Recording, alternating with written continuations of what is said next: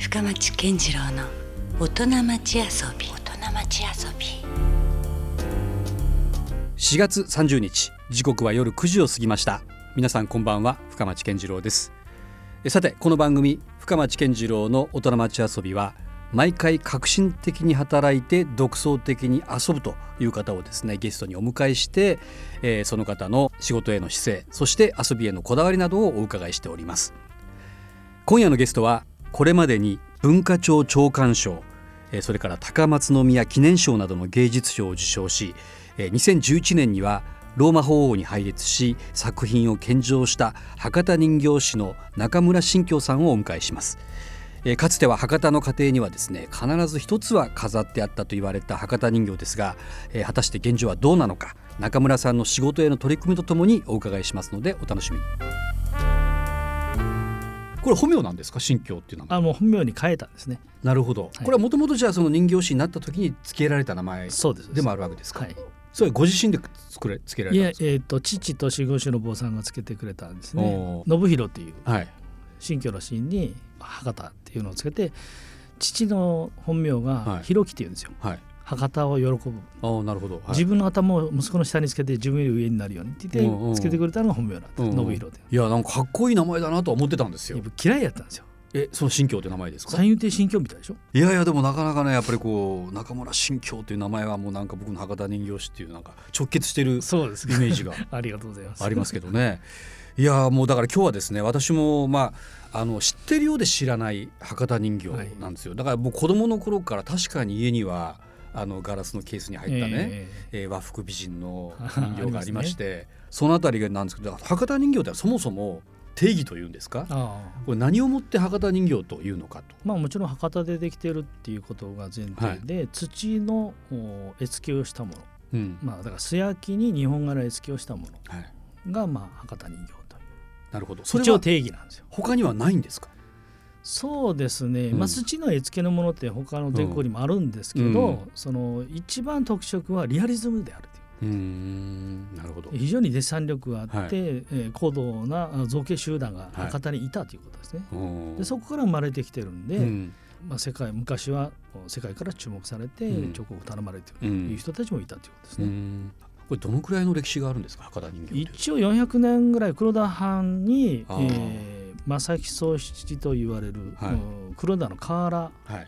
まあ、お城の瓦を作ってた人が、瓦焼きの人形を献上したっていうのが始まりだという説があるんですね。うん。まあ、それが大元なんですけど、うん。だからまあ400年ぐらいあるんじゃないか、うん。今僕が調査をしてるんですけどもっと前からあったんじゃないかっていうのがあるんですけど,、まだ確定されてない。最低でも400年あるということなんですね。そうですね。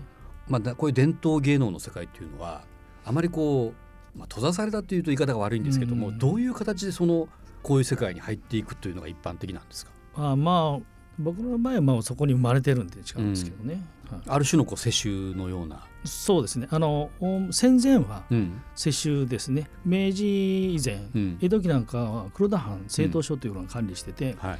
えーちゃんとそのそういう作る家っていうのがきちっと決まってたんですね。うんはい、で戦後からいろんな初代としてうん。人形師に弟子入りして、独立してっていう人たちが増えましたからね。あそういう方もやっぱり今は多い、はい。今となっては多い。そうですね。今はちょっとやっぱまた減ってきてるんですよね。なるほど、はい。おー。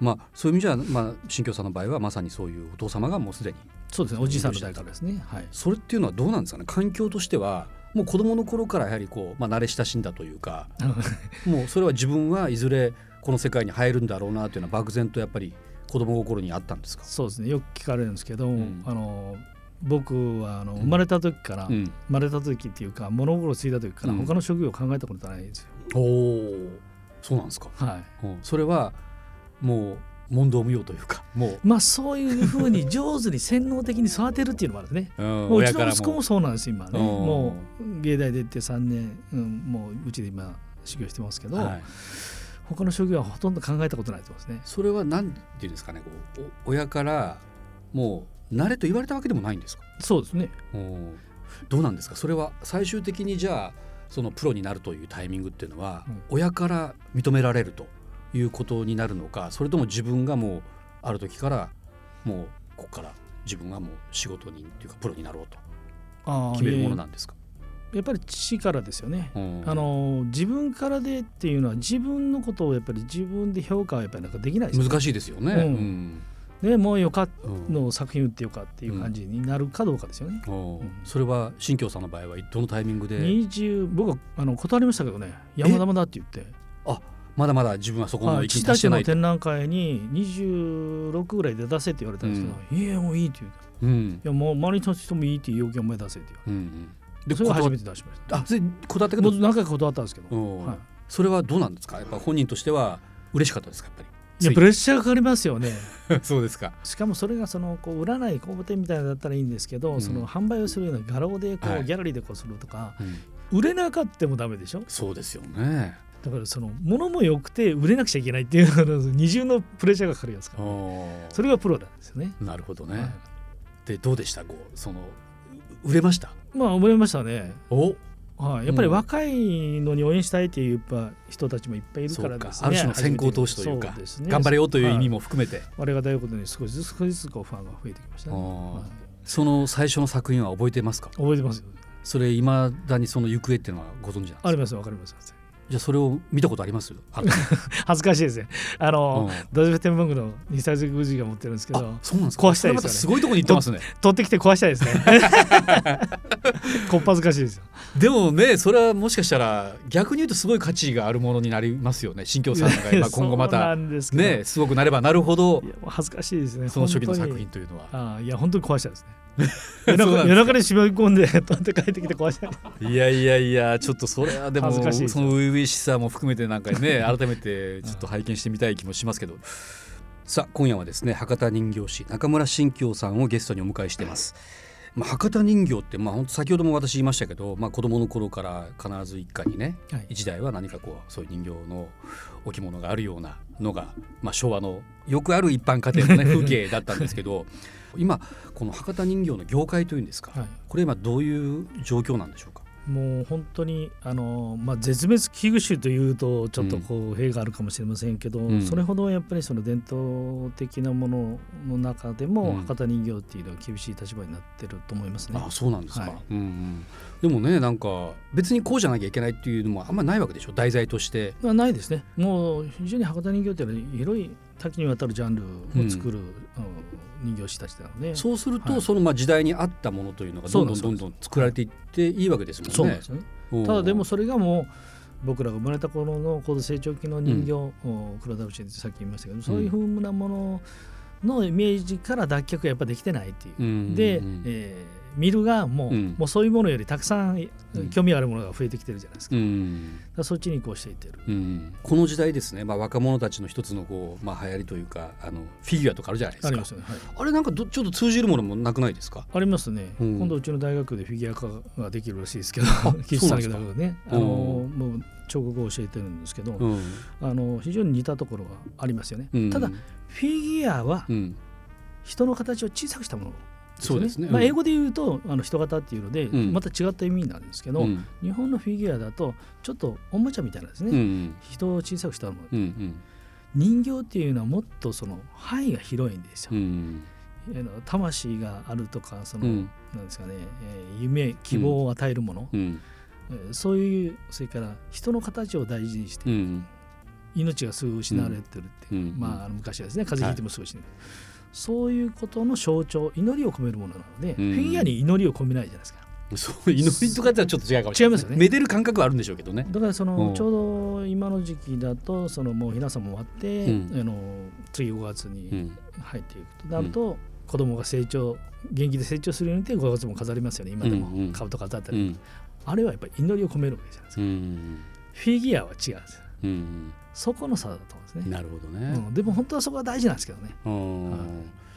まあ、あの中村新京さんの作品というんですか、はい。その中でこう自分にしかないものとか、はい。こだわってる世界っていうのはありますか？やっぱり僕この北部九州はい。博多っていうか、うん。そこにいるので、うんうん。あの博多佐賀長崎この北部九州から海外に出てった人たち、うん。こっから出てる。だからはい。自分の地元の足元を見て、うんでそれを題材にした方がやっぱ歌える力強いんですよね。うん。僕はああいうの作るよりもうん。説得力あるわけですよ。うんうんからそこをやっぱり大事にしたいなと思うんですね。なるほど。はい。ある種のこう地産地消じゃないですけど。そうですね、うん、もうここでしかその感じれないものだったり、はい。そういうところが題材になっていると。やっぱりその後世の子どもたちに、うん。この博多にはこういう歴史があったんだよっていうことをやっぱ教えられる、うん。立体物としてうん。映像のように見せることができる、うん。山形さんもそうなんですけどね。なるほど、はい。はい。最近主に取り組んでいらっしゃる作品っていうのが天正少年使節団を20年ぐらい前からずっとこう、はい。追っかけて作ってて、うん。やっぱり僕らの身の回りにも、うん。千々和さんとか娘の時にもそういう子がいたり、ん。あの伊藤マンションの人がいたり、はい。そういう人たちがやっぱり身近にいるわけですね、この町って。うん。で博多の文化ってやっぱり南蛮文化っていうかちゃんぽん文化っていうか、うん。なんかその混ざり合ってるいっぱいうん、ものですよね。ありますよね。うん。うんそういうことをやっぱり題材にしようと思って20年前からこの少年たち4人の少年黒トロラガティという少年たちを作り続けてるんですね。はい。うん。でそこに登場する、うん、南蛮人だったり、うん。その博多の商人だったりうん。神谷壮太とかね、うん。そういう人たちを作ってますね。なるほど。今実はラジオだから見えないんですけど私との目の前にですねまさに今そのおっしゃったこれ南蛮人そうですね長崎源英といううん。柿右衛門のお17世紀頃うん。16世紀から7世紀頃のお壺を持ったあ手に抱えているのははい、南蛮の人ですその柿右衛ね門のはい。作品なカピタンですね。おいやこれがまたその繊細というか今までのこう私がし知りうるその博多人形の世界とはまた違う色使いというかですね、まあ、独特のまた質感がここから伝わってきますね。ありがとうございます。うんこのだってあの表情とかも本当生きてるみたいな顔してますよ。あそうですか。おすごいですねこれもね。